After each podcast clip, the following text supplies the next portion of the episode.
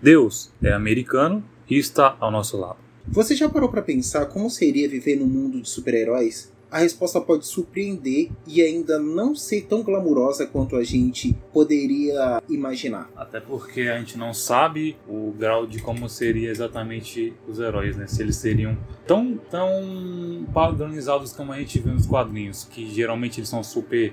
são bem heróicos mesmo, né? Naquela questão de tenho que salvar a humanidade, tenho que proteger quem eu amo e na real tem muito não seria bem desse jeito, né? Talvez eles não seriam tão bonzinhos quanto a gente poderia imaginar. É bem capaz que muitos sairiam do controle Uhum. e poderia acontecer tipo no que aconteceu em Watchmen. E eu acho que o mais provável assim de exemplo que a gente tem hoje é o The Boys. É verdade, principalmente com aquele Capitão Pátria. Só pra constar, eu odeio o Capitão Pátria. Odiamos o Capitão Pátria aqui. Eu não tô aqui pra disseminar ódio É, nem mas- nada, mas eu odeio aquele bosta. Leitinho Vai- da mamãe.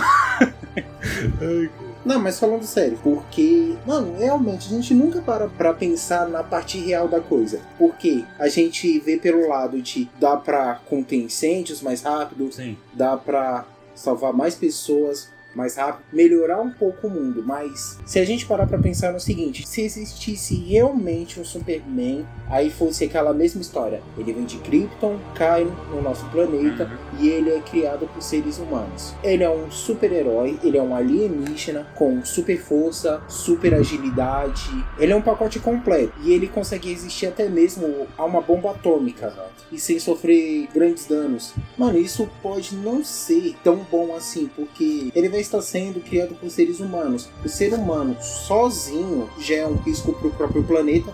Agora imagina quando você dá todos esses poderes para alguém.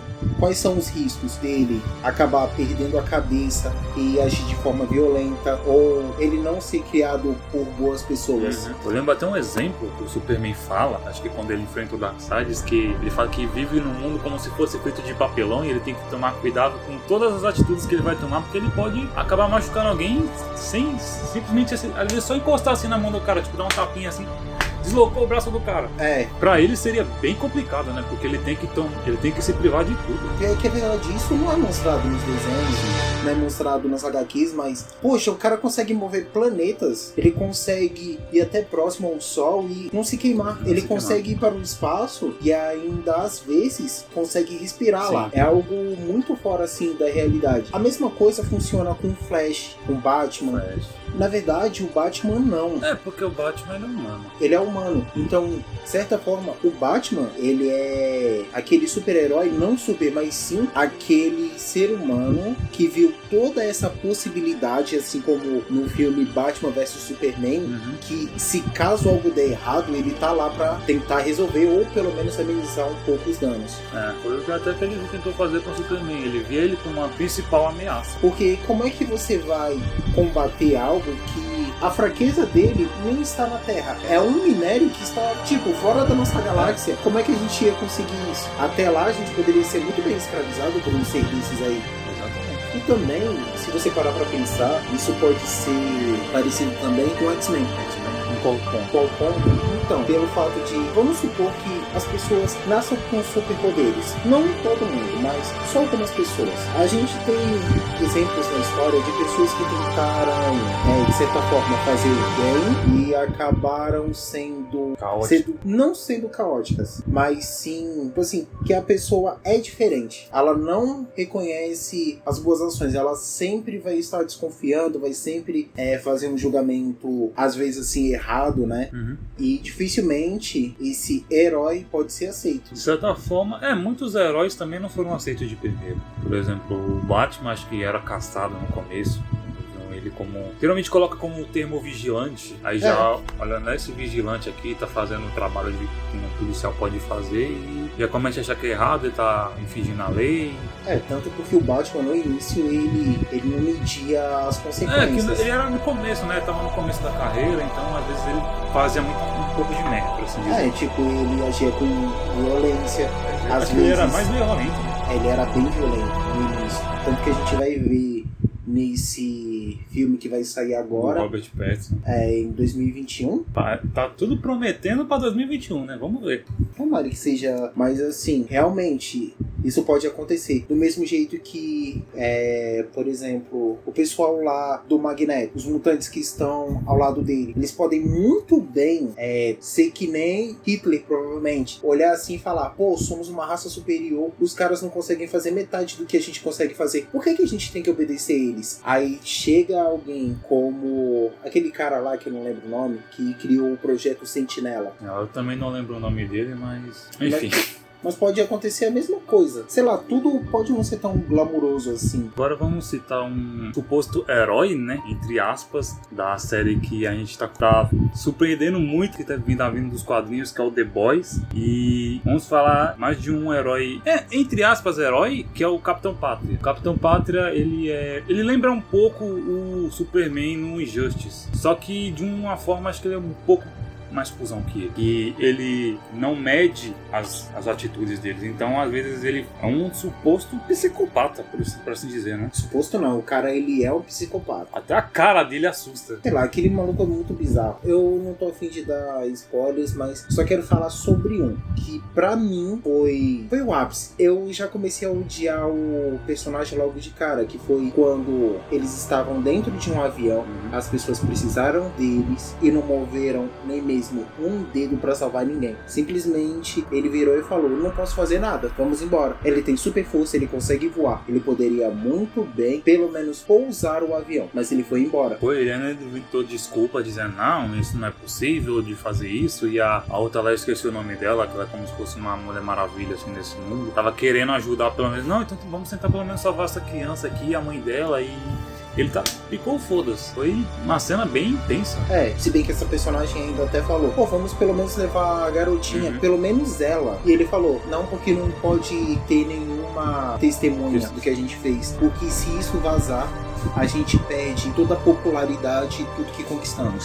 É bem capaz que se a gente tivesse super-heróis no mundo onde vivemos hoje, eles poderiam cobrar caro pelos atos, Tem isso também, né? Seria até cobrado. eles teriam bastante influência, até mais que a própria polícia. E se veriam como uma autoridade maior. Né? é, autoridade maior. Isso era uma coisa que eu não, que eu não, que eu não cheguei a pensar assim. Mas seria bem parecido com Injustice. Sim. Que o Superman, por exemplo, depois que ele perde a cabeça, ele vira um tirano da porra, né? Que ninguém consegue nem contradizer ele. O único que fez isso foi o Batman. É, foi o Batman, tentaram alguns outros heróis, mas. Acabaram morrendo, infelizmente.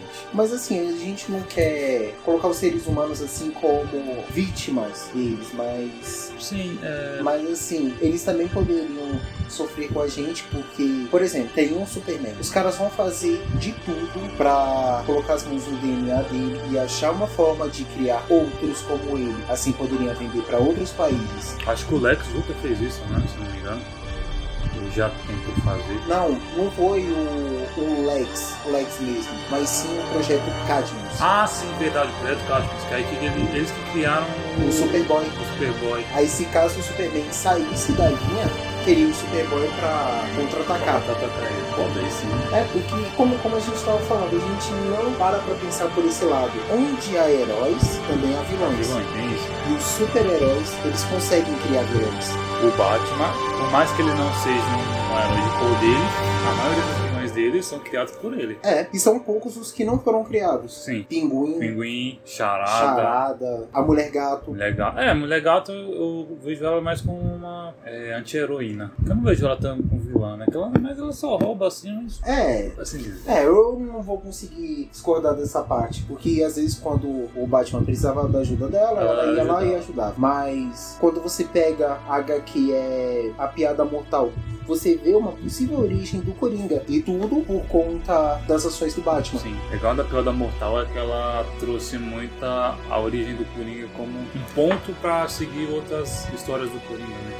Origem, assim. Isso, como existe mais de um Coringa, então essa pode ser uma das origens. Uhum. Outra coisa, é nos quadrinhos mágicos, o Tim Turner o Queixo Rubro, eles têm uma conversa dessa, onde eles falam sobre é, o Sr. Pickles, que ele tava lá fazendo o show dele, não tava atraindo tanto público assim para os pais do time. Aí o time deseja virar um mágico, ele se torna e nisso ele evolui para um super-herói. Quanto, vamos dizer, brilho do Sr. Pickles, ele é apagado. E o time, como uma criança, ele não percebe isso, que ele tá tomando Uhum. todo o holofote para ele. Aí o Queixo Rubro, ele, ele tenta explicar a situação, o Joelho de Bronze, ele aparece e conta toda a história. Que ele era um atleta que sempre ganhava o primeiro lugar e por conta do descuido do Queixo Rubro, ele sofreu um acidente, caiu, quebrou o joelho e virou o joelho de bronze, por sempre ganhar o joelho de bronze. E ele explicou, se ele ao menos tivesse se desculpado, Ele ficaria de boa, né? ele ficaria de boa. Não. Mas ele nunca fez isso.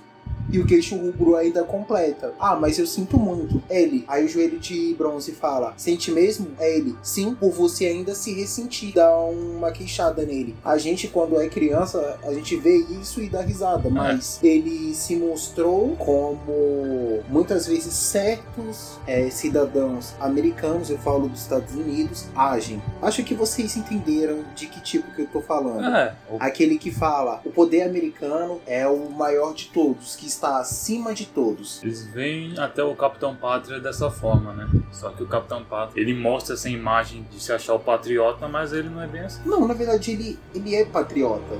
Mais ou menos. É, patriota, Ele- patriota acho que um patriota meio fugindo da linha, assim.